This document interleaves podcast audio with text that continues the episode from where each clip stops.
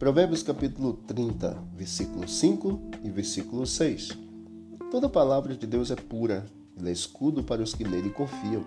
Nada acrescentes às suas palavras, para que não te repreenda e sejas achado mentiroso. Deus é o nosso refúgio, ele é a nossa fortaleza, ele é o socorro bem presente em todas as nossas tribulações.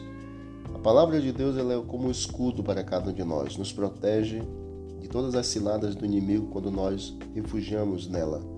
A palavra de Deus é pura, porque nela nós encontramos tudo o que precisamos para termos uma vida tranquila e para sermos cidadãos eleitos do reino dos céus. Portanto, nos refugiemos na palavra de Deus e confiemos plenamente no Senhor.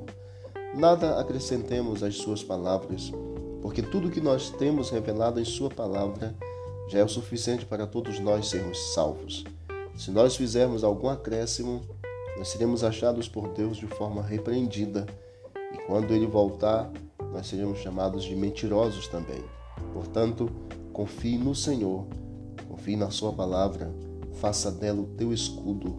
Todos os dias medite em Sua palavra e busque refúgio em Deus, para que você tenha a bênção do Senhor a cada dia. Que Deus te abençoe Oremos nesse momento para que Ele continue sendo o nosso escudo e nele confiemos. Senhor Deus, obrigado por tua palavra que é pura. Obrigado porque tu és o escudo e obrigado porque em ti podemos confiar.